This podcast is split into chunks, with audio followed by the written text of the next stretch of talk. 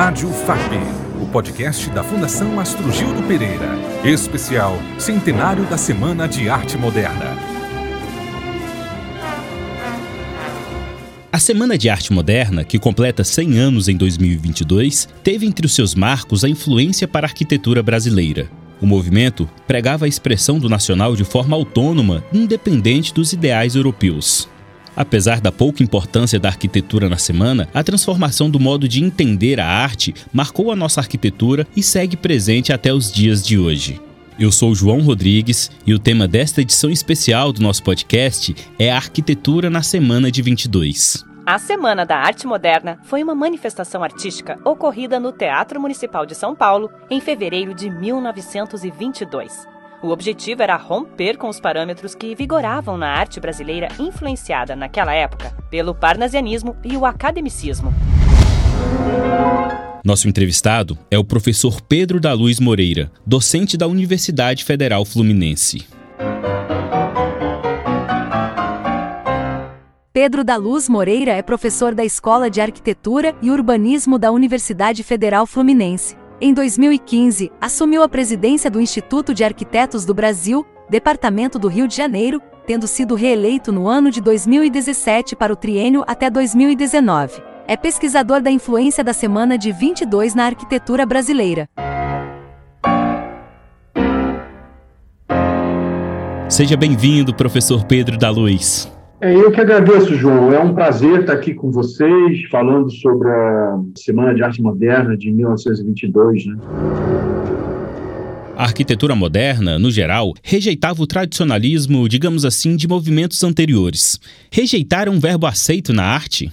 É, João, eu acho que assim, a contradição é que a Semana de Arte de 22 em São Paulo, no campo da arquitetura, ela não teve uma representação, vamos dizer assim, que vai depois se consolidar pela historiografia como se fosse a versão, vamos dizer assim, do, do modernismo no campo da arquitetura mais hegemônico, podemos dizer assim. A Semana de 22, em São Paulo, chama como, no campo da arquitetura, existem dois arquitetos que expõem, que são arquitetos que depois vão ser considerados é, relevantes pela historiografia brasileira, como exemplares modernos. Eles são o Jorge Przebinski, que é um nome um pouco difícil de ser falado, um arquiteto polonês, e o outro é o Antônio Moya, né, que é um arquiteto espanhol. Nenhum dos dois era brasileiro, entendeu? Mas eles têm um espaço dentro da semana de 22, que vai né, de 11 a 18 de fevereiro, em São Paulo, eles depois não vão ser considerados aqueles expoentes, digamos assim, da arquitetura moderna brasileira, e nem os, os pioneiros. Né? Eles simplesmente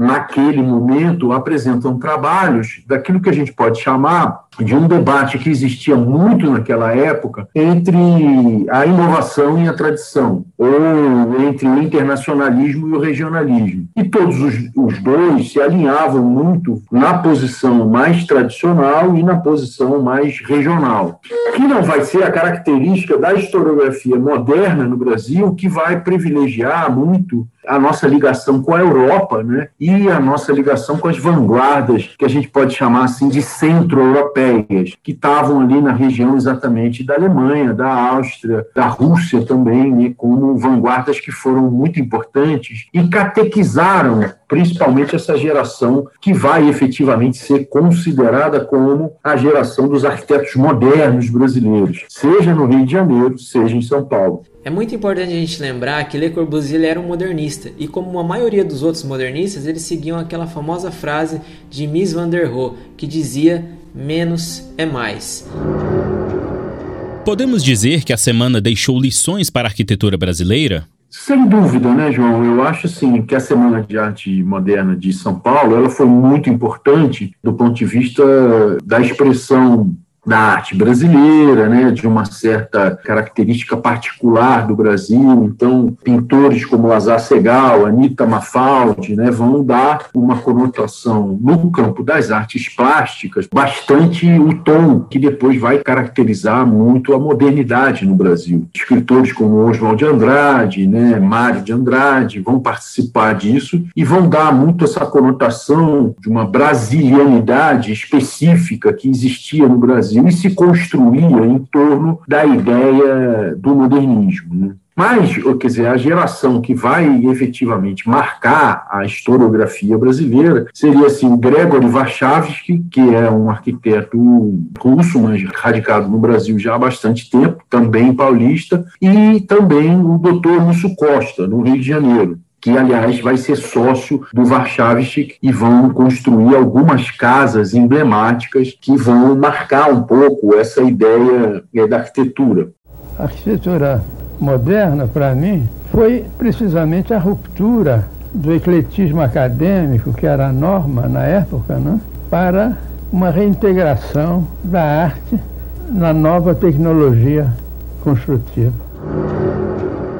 Além de Lúcio Costa e Oscar Niemeyer, quais outros arquitetos brasileiros marcaram essa geração? É interessante a gente notar que o Lúcio Costa, que é o representante, vamos dizer assim, da escola carioca da arquitetura moderna, radicado no Rio de Janeiro, uma pessoa que, apesar de ter nascido em Toulon, na, na França, é brasileiro, quer dizer, filho de pais brasileiros e simplesmente nasce na França e vem logo para o Rio de Janeiro, ele se associa com o Warchavs, que faz algumas casas, mas antes de aderir ao modernismo, ele também participava desse mesmo movimento que esse arquiteto que eu citei anteriormente, polonês, e o espanhol participavam, que era do neocolonial brasileiro. O que, que era o neocolonial brasileiro? Era a tentativa de resgate da nossa história e da história, vamos dizer assim, mais autêntica da nossa arquitetura, ligada ao nosso passado colonial, e que, de certa forma, foi uma característica da arquitetura moderna brasileira, quer dizer, tentar se desvencilhar dos estilos que a gente chama de historicistas, né? ou neo alguma coisa. Então, você tinha o neocolonial, mas você tinha o neogótico,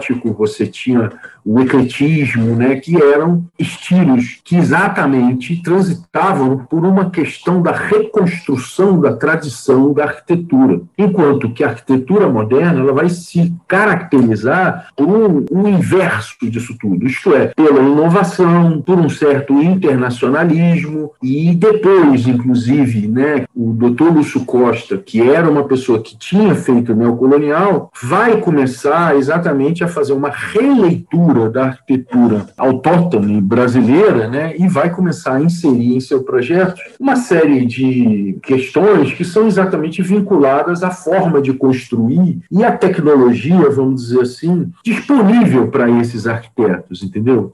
O Lúcio Costa, né, ele retoma algumas materialidades que estão presentes no Brasil, como o cobogó, você está entendendo? E esse cobogó vai ser utilizado com uma maestria por ele, já nos primeiros trabalhos dele, por exemplo, no plano da cidade de Monlevade, em 1934, que já é um plano de acentuada, vamos dizer assim, filiação modernista, claramente modernista. É engraçado que ele depois vai usar essa solução no Parque Guine, que é um conjunto de edifícios aqui no Rio de Janeiro, que até hoje é considerado um dos exemplares mais importantes pela historiografia brasileira. E também, além disso, né, existe um outro projeto que é muito emblemático, que é o Pavilhão do Brasil em Nova York, que é de 1939, que foi uma obra que ele e Oscar Niemeyer realizaram em conjunto e que repete um pouco, se usa uma estrutura metálica é um desenho muito elegante, muito potente, com uma rampa chegando nele, e que repete a presença desses elementos vazados, o cobogó, como uma coisa característica, vamos dizer assim, dessa arquitetura que está num país com uma luminosidade incrível, né, com uma luz muito forte, e, portanto, capta essa luz e filtra ela de uma maneira muito específica. Ministério da Educação foi, foi, foi, foi, a arquitetura que mostrou no Brasil o que era arquitetura moderna, na linha do Corbusier. É o projeto Le Corbusier. A nossa contribuição foi muito pequena. Mas é o projeto que teve essa, essa coisa importante de mostrar as vantagens da arquitetura contemporânea. Professor Pedro da Luz, neste contexto, quais as principais obras de referência no Brasil? A geração moderna, principalmente na figura do Lúcio Costa, elege muito a arquitetura mineira como uma arquitetura, digamos assim, no sertão brasileiro, afastado das cidades litorâneas, portanto, e por causa desse afastamento, criadora de uma certa brasilianidade. E essa brasilianidade, quer dizer, ela se confunde também com a arquitetura tradicional portuguesa, mas também com outras filiações, né? Acho que a arquitetura árabe, né? Existe uma casa que parece que marca muito o doutor Lúcio Costa, que visitou muito na sua juventude Diamantina, né, que é a casa da Chica da Silva. E que tem, né, quando você visita essa casa, você tem uma parede inteira daquilo que a gente chama hoje no Brasil de muxarabi. O muxarabi nada mais é do que, ela, que aquela treliça né, de madeira cruzada em duas direções que modula também essa transparência dessa iluminação, dessa é, luminosidade impressionante que o país tem e que você, com uma certa distância dela, consegue ver a paisagem também através desse elemento vazado, entendeu? Então, o Cobogó, pela historiografia, pelas análises da historiografia moderna, modernista no Brasil, ele assume uma materialidade que é uma materialidade disponível nas lojas de material de construção do Brasil e vai adotar ela, tanto a arquitetura paulista quanto a carioca, também a arquitetura de Recife, que tem um representante muito importante que é o Luiz Nunes, mesmo a arquitetura moderna mineira também. Vai retomar esses elementos de uma maneira muito forte, mostrando assim uma certa interpretação dessa arquitetura das vanguardas centro-europeias muito particular e muito muito com engendramento assim, é, muito criativo, você está entendendo, João? Isso que, de certa forma, marcou muito o deslumbramento que a arquitetura brasileira provocou no resto do mundo todo. Há um, uma exposição que foi feita no Museu de Arte Moderna, ainda durante a Segunda Guerra Mundial, se eu não me engano, que é Brazilian Buildings, né? e que mostra assim, a potência dessa arquitetura moderna para o resto do mundo dentro de Nova York. Foi uma exposição que o Museu de Arte Moderna de Nova York achou tão importante que ele acaba mandando para aquilo que foi considerado uma obra emblemática do Oscar Niemeyer, que é a Pampulha em Belo Horizonte, ele manda um fotógrafo específico para tirar fotos